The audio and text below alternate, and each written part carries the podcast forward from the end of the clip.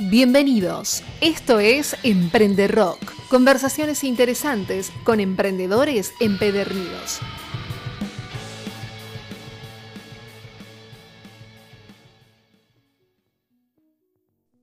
En este episodio tengo el gusto de charlar con el fundador de dos fintech que proponen simplificar el acceso al crédito acercando líneas para bancarizados como subbancarizados. Él, con años de experiencia sobre sí, tiene una misión clara Inclusión legítima. Inclusión de verdad, como describe una de sus empresas en una red social. Él es Martín Blanco Hernández y las fintech que trabajan en esta transformación y que brindan una experiencia distintiva son Integro y Mi Crédito. Martín, bienvenido, ¿cómo estás?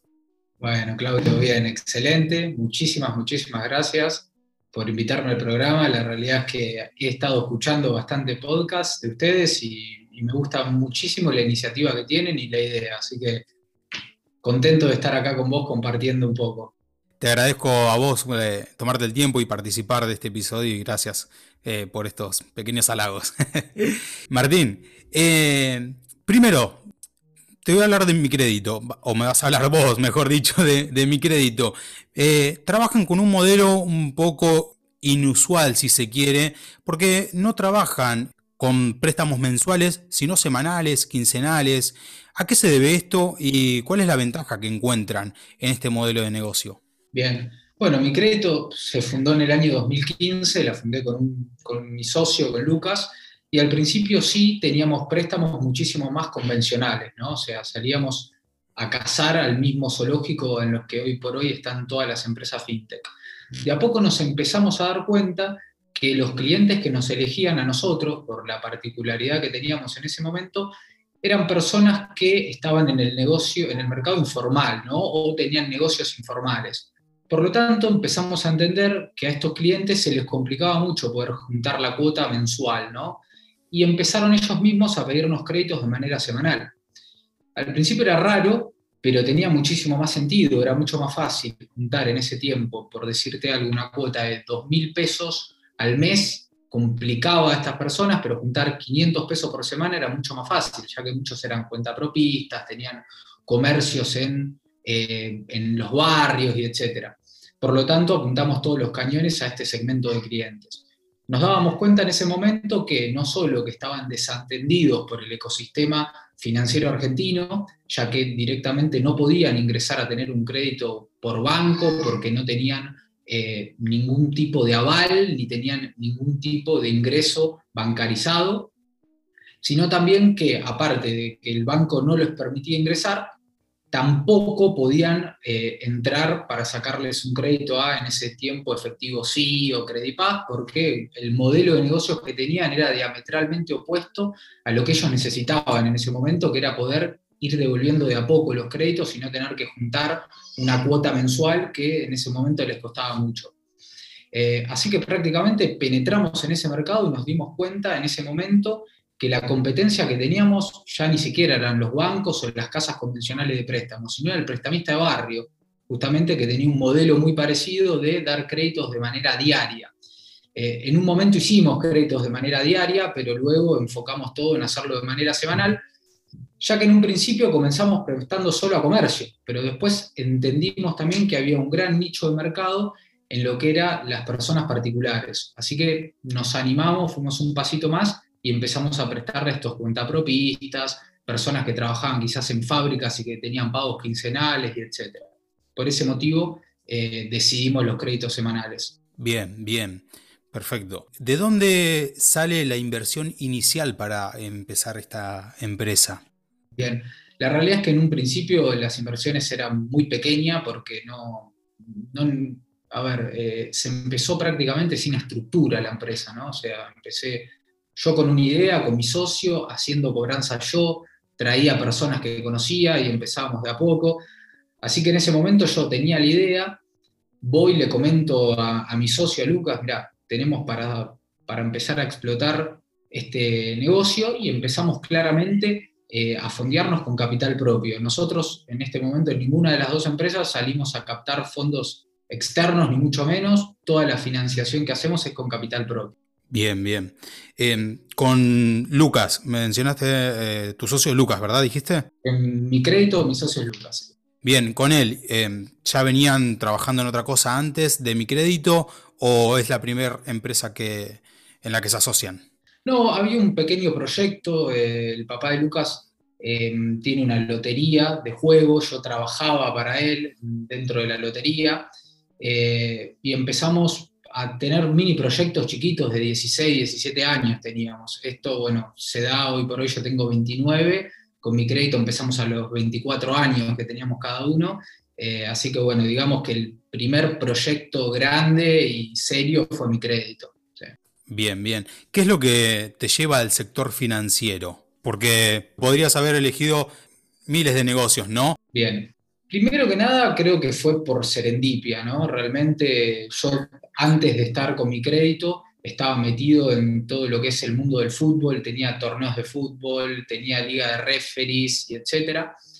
Entonces, al empezar a frecuentar con gente y etcétera, empecé a ver todo lo que era el mundo financiero, ver lo que es la inclusión financiera, veía que quizás algunos clientes de los que tenía, que quizás tenían, por ejemplo, una peluquería, tenían estos prestamistas, eh, y realmente desde un principio fue algo como que me llamó mucho la atención y me gustó el hecho de poder incluir financieramente a las personas, ¿no? Veía estas limitaciones que tiene Argentina justamente, que tiene una penetración muy baja de lo que es créditos eh, a nivel región y a nivel mundial, y no solo la penetración de créditos, sino ver la cantidad de personas tan marginadas y subbancarizadas, como decimos nosotros, que son esos clientes que tienen un recibo de sueldo, que tienen para poder acceder quizás a una tarjeta, pero que no lo hacen. Porque, por ejemplo, cobran, van, retiran todo el dinero en efectivo y se mueven todo el mes con dinero en efectivo. Eso es lo que se llama subbancarizados.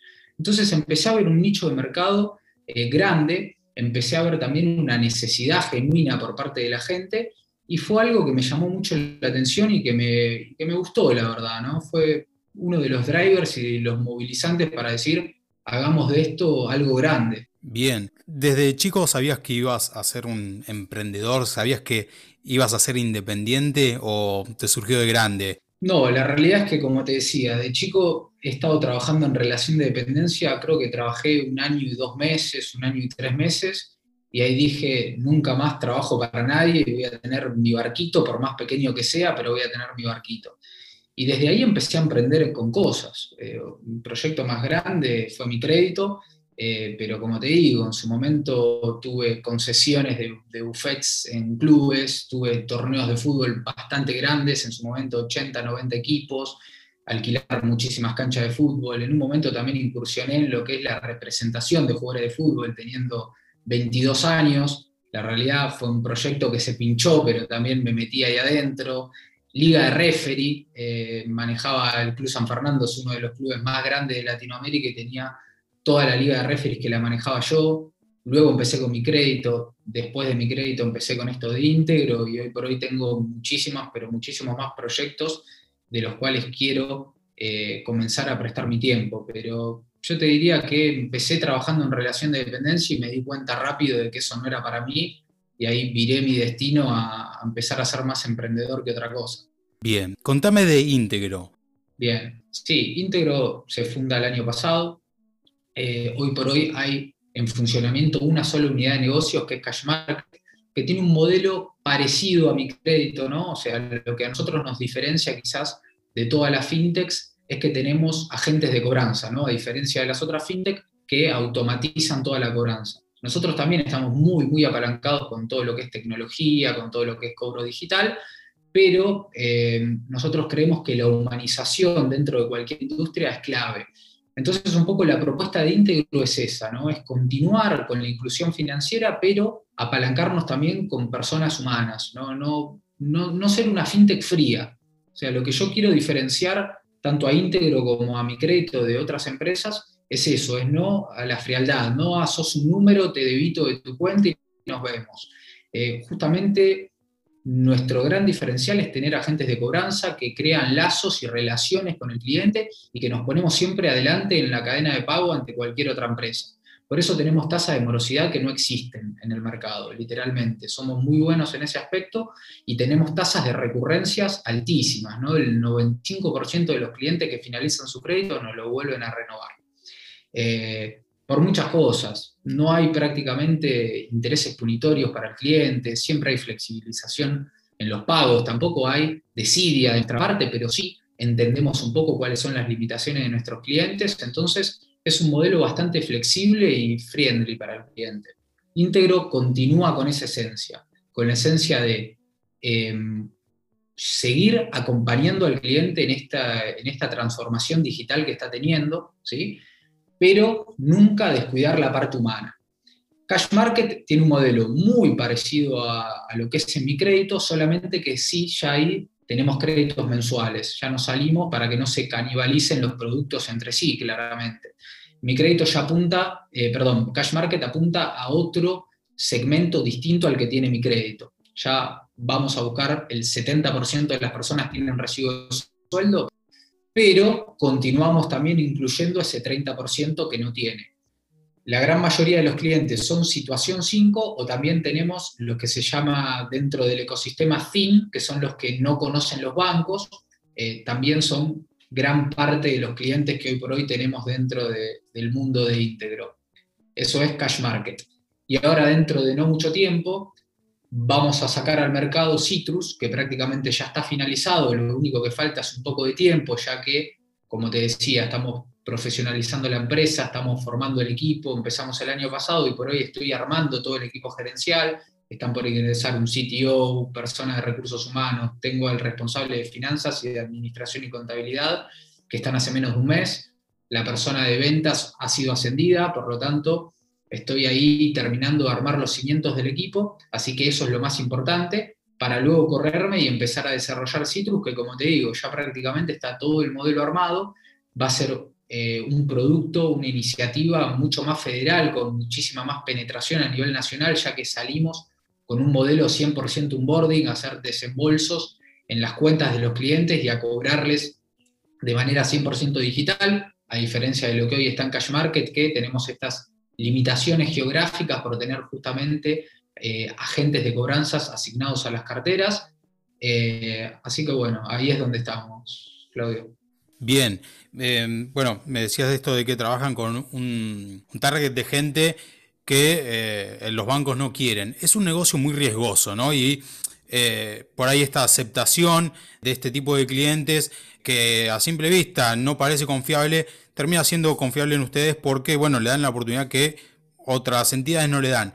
Ahora, ¿cómo manejan el largo plazo eh, la inflación? Porque corren un riesgo que es el riesgo de no pago y al mismo tiempo hay un riesgo que tenemos siempre, eh, que es la inflación. No, no vivimos en un país sencillo, en un país fácil.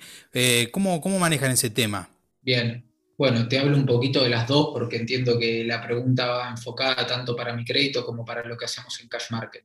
Primero que nada, con, con lo que refiere al no pago o el FPD, que es el First Payment Default, es una de las cuestiones que vienen intrínsecas a no pagar su crédito, que es un default del cliente y normalmente por hacer fraude, ¿no? Es el FPD es un ratio que marca eso. Nuestros números en el FPD están muy bajos y, como te digo, irrisorios a comparación de otra fintech. ¿Por qué? Por esto de la presencialidad y por mucho del modelo que tenemos, donde para conocer un cliente en la originación le hacemos el desembolso a domicilio para conocerlo por lo tanto, tenemos una cierta matriz de riesgo donde vemos si hacemos la entrega o no, la hacemos. Eso como primer punto.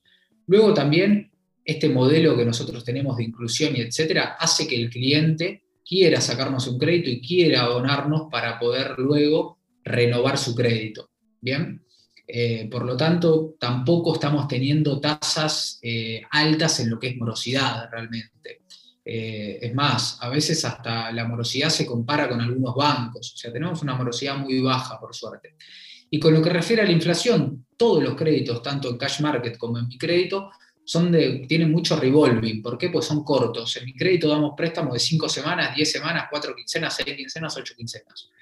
Por lo tanto, realmente disipamos muchísimo todo lo que es la inflación. Y en, lo que, y en lo que es cash market es muy parecido, porque si bien damos financiación más larga, créditos de 10 meses, por ejemplo, la media está entre 4, 5, 6 meses, en 5,4 meses aproximadamente, 5,4, ¿no? Para darte un número exacto, está la media de los créditos. Por lo tanto, los créditos se están pagando en 4 o 5 meses, se están finalizando, así que eh, es un tema que nos deja bastante afuera quizás de lo que es el problema de la inflación. ¿Lo tenemos? Sí, claramente lo tenemos, como todos. Pero bueno, también vamos ajustando nuestra política, flexibilizando, subiendo los montos del crédito, bajando los plazos. Eh, entonces, con eso son algunas herramientas que vamos teniendo que nos permiten pararnos bien dentro de todo de cara a la inflación. Claro, perfecto. No, yo me hice la idea, digo, por ahí en esta empresa que dan mensuales, de acá a un año sabemos que hay una inflación del 50%, es, es eh, un número importante para afrontar, por eso iba la pregunta. Em, bueno, ustedes, volvemos, trabajan sobre la inclusión financiera. Eh, muchas empresas en los últimos años vienen trabajando sobre la inclusión, lo cual está muy bueno. Y en este último año en particular, en el 2020, por la pandemia, muchos negocios físicos, eh, y hablamos de casas de préstamo, se han volcado a trabajar de manera online, convertirse en fintech. ¿Qué tan grande es la competencia? Bien, bien. Sí, la competencia es grande y feroz en Argentina y más aún por COVID, ¿no? El año pasado creció muchísimo todo lo que es el ecosistema fintech, igualmente una de las verticales que más creció fue la de payments, la de pagos. Nosotros nada tenemos que ver con eso, estamos más en lo que es lending, préstamos. Y en lo que es préstamos, algunos de los más conocidos se fueron del país, algunos se están yendo de a poco, eh, otros empezaron quizás a mirar hacia otros rumbos. Eh, hay algunos como por ejemplo Winans, que es una de las más importantes en Argentina, que también ya está queriendo armar un marketplace financiero, algo por el estilo, donde no solo se va a quedar con la parte de préstamos, sino también están empezando a desarrollar nuevos productos. Eh, así que lo que está sucediendo hoy por hoy es que está creciendo todo el ecosistema, ¿sí? no solo la parte de préstamos. Eh, la competencia sí, obvio que es grande, eh, pero bueno, en mi crédito la realidad es que tenemos un nicho bastante inventado, porque los clientes que hoy por hoy tenemos no son los mismos clientes que buscan las otras fintech. ¿sí? O sea, los bancos de por sí que no. Y, la fintech, de todo los, del universo de clientes que nosotros tenemos, le pueden llegar a dar una oferta, pero son bastante selectivos. ¿sí? O sea, eh, ellos buscan otro tipo de clientes, eh, buscan personas que obviamente que tengan recibo de sueldo, por así decirte, que tengan prácticamente lo que es eh, un dinero entrante todos los meses. Nosotros también, como te decía, en mi crédito, si bien tenemos ese segmento de clientes, el 70% de los tomadores de crédito dentro de, Financorp, que es la empresa de mi crédito, eh, no están en relación de dependencia, ¿sí? son cuentapropistas, son freelance, trabajan por su cuenta y orden. Por lo tanto, es un segmento que está bastante desatendido. Así que ahí te podría decir que tampoco te voy a decir no tenemos competencia. Claro pero no es fácil darle oferta a esos clientes. Y lo que es Cash Market, claramente que hay competencia, pero también pasa un poquito lo mismo, porque gran mayoría de los clientes que nos saca ya rebotaron en las otras financieras. Eh, entonces tenemos un nicho de mercado bastante inventado, Clau. Bien, digamos que por cómo describís al cliente, hoy ya se tienen cierta confianza, pero eh, se la jugaban bastante, ¿no? Inicialmente. Yo creo que sí, quizás en un principio sí, nos la jugamos bastante, sí teníamos políticas muy flexibles, eh, pero rápidamente corregimos. O sea, ese fue el punto, ¿no? Fue al principio nos equivocamos, al principio eh, le dábamos crédito a clientes que caían en default rápido, quizás que también estábamos muy flojos con lo que es la renovación, eh, el motor de decisión que teníamos era muy casero, luego lo fuimos utilizando ¿bien? Y cada vez se, fue robusteciendo ese motor de decisión. Otro de los puntos también, que cuando se lo cuento a las personas que están dentro del ambiente, que, que se quedan con la boca abierta, es que nosotros no consultamos a ningún buró de crédito. Nuestra política de crédito y nuestro motor de decisión es 100% interno. Nosotros tomamos los datos del cliente y con esos datos tomamos la decisión, obviamente con inteligencia eh, por, por, fuera, eh, pero tomamos la decisión en el momento y ya somos capaces de darle una oferta en ese mismo momento al cliente. Y aún así, que somos bastante aversos al riesgo en ese aspecto, seguimos teniendo tasas de fraude y de morosidad bajísimas. Por lo tanto, hoy por hoy estamos tranquilos en el segmento en el que estamos eh, y estamos tranquilos también con los clientes que tenemos, eh, no solo con los renovadores, sino también creemos que tenemos una política de crédito que es muy flexible, pero a su vez también eh, va muy al detalle, va muy al detalle de lo que nosotros queremos y de quién, a quién le queremos prestar. Bien. Em, pasemos a, a, tu lado emprendedor. Si hoy miras para atrás, mirás hacia el pasado, ¿hay algo que no harías? ¿Una mala decisión? No, la realidad es que yo creo que todas las malas y las buenas decisiones que tomé forjaron quién soy hoy por hoy. Obviamente que a veces es muy injusto mirar para atrás porque uno hoy por hoy tiene mucha más información, mucha más expertise, mucho más conocimiento, muchas más eh, relaciones y dice, ¿por qué tomé tal o cual camino? Pero es muy injusto juzgar las decisiones del pasado con la información que tenemos hoy. Eh, por lo tanto, diría que no, que la realidad es que no, me arrepiento de nada. Buenísimo, buenísimo. Em, el podcast apunta a eh, emprendedores que, bueno, escuchan experiencias como hoy es la tuya, para animarse, para salir de la zona de confort y, e iniciar un, emprendimiento, una empresa, un negocio. Eh, ¿Hay alguna palabra, alguna frase, algo que te motive a vos que puedas compartir, que vos digas, esto me sirvió a mí y lo recomiendo? ¿Algún consejo? Bien. A ver, eh, yo creo que las cuestiones que más eh, me marcaron a mí o esos momentos bisagras donde terminaron de, armar mi identidad, mi ADN y de seguir para adelante, son esos momentos donde tenía ganas de tirar la toalla, quizás, ¿no? Donde eh, había muchos líos, mucha inexperiencia de mi parte, inoperancia también. Eh, cuando hay momentos en que le suceden a todo emprendedor que es como que estás solo contra el mundo, ¿no? Y que decís, ¿qué hago? ¿Por dónde agarro? No tengo con quién apoyarme, estoy solo tomando estas decisiones. Eh, pero creo que cuando realmente superé esos momentos, sentí que cada vez estaba más cerca del objetivo. Yo creo que el mundo emprendedor eh, es constante el querer superarte y, seguir un camino de mejora continua en todo momento. Eh, el aprendizaje me parece que es clave realmente en esto, pero no solo el aprendizaje, sino también lo que llamamos mal el instinto. ¿no? Para mí el instinto es eso que no podemos poner en palabras y que no lo puedo explicar de por qué tomo tal o cual decisión. En mi caso soy alguien eh, bastante racional con las ideas, y no solo con las ideas, sino con las decisiones. Intento de bajarlas, lápiz y papel, pero también hay mucho de instintivo, ¿no? de este instinto, de esto de que no puedo explicar. Eh, entonces yo creo que es una combinación de todos, una combinación eh, de tener un porqué, ¿sí? de tener un porqué bien marcado, y el que tiene un porqué eh, tolera cualquier cómo, decía Nietzsche, pero aparte de esto, de tener el porqué bien marcado, eh, es entender que parte de ganar es perder, ¿no? Y, que siempre vamos a trastabillar y que siempre va a haber errores que tomemos, pero yo creo que eh, justamente la fórmula del éxito es esa, ¿no? Es equivocarse rápido y corregir, equivocarse y corregir. Entonces, eh, bajo esa premisa yo creo que hay mucha gente que le tiene miedo al fracaso, y para mí en esto no existe el fracaso, existe el aprender.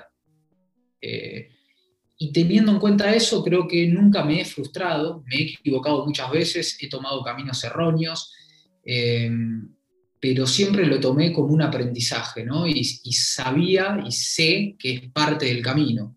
Eh, por lo tanto, a veces cuando hablo con colegas o con amigos, veo que quizás esa es una de las limitantes, el miedo al fracaso, el miedo al equivocarse, eh, y si uno se saca ese miedo y entiende que es parte del camino, las cosas son mucho más fáciles. Buenísimo. Si me dejas que te sume eh, a tu favor, obviamente, arriesgar. Em, porque, bueno, llevas un negocio adelante que es riesgoso y, el que no arriesga no gana. está trilladísimo, pero, pero es así. Entonces, nada, te felicito por, por los negocios que llevas adelante, eh, tanto vos como tu socio, y bueno, éxitos totales en lo que encamines de acá en adelante. Y nada, te agradezco muchísimo eh, el aporte que diste para este episodio y esta última reflexión, este último consejo.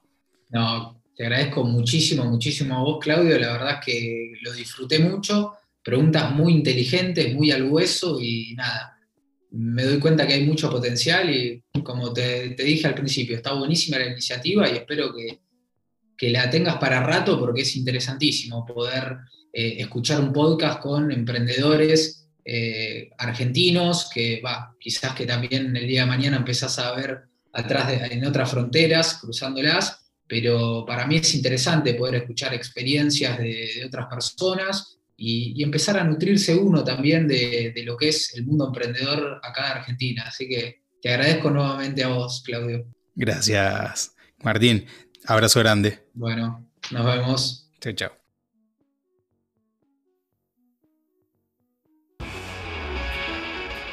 Si te gustó este episodio, te invito a que te suscribas para no perderte los siguientes. Visita www.clausoficial.com para más novedades. Hasta el próximo encuentro.